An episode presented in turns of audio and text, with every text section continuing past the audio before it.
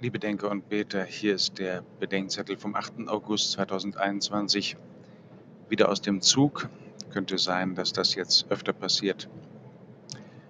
Empörend tröstlich. Gestern eine Trauung. Ich denke daran, was Liebende einander sein können und was nicht. Liebende werden einander sagen, ich bin für dich da.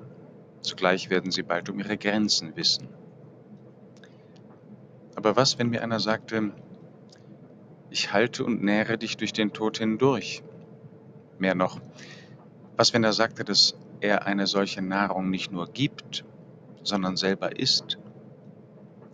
Genau das ist es, was Jesus den Menschen sagt. Das Manna in der Wüste war nur ein Vorausbild.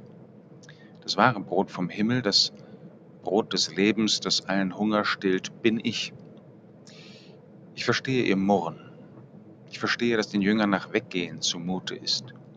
Vielleicht murren viele Christen heute nur deshalb nicht, weil sie solche Worte nicht mehr ernst nehmen. Und vielleicht gehen auch heute viele gute Leute gerade deshalb, weil sie solche Worte Jesu ernst nehmen und unerträglich finden. Ich will sie ernst nehmen und dennoch bleiben. Und ich will wenigstens zu verstehen beginnen, was sie mir sagen wollen. Jesus lehrt nicht nur, sondern er nährt mich auch. Er ist nicht nur Lehrer wahrhaft menschlichen Lebens, sondern auch Anteilgeber am göttlichen Leben in der Welt. Er ist nicht nur Vorbild, das ich nachahmen soll, sondern auch Nahrung, die mich auferbauen will. Er will nicht nur geistig für uns da sein, sondern auch leiblich, damit auch wir nicht bloß geistig, sondern auch leiblich für ihn und mit ihm für die Menschen da sind.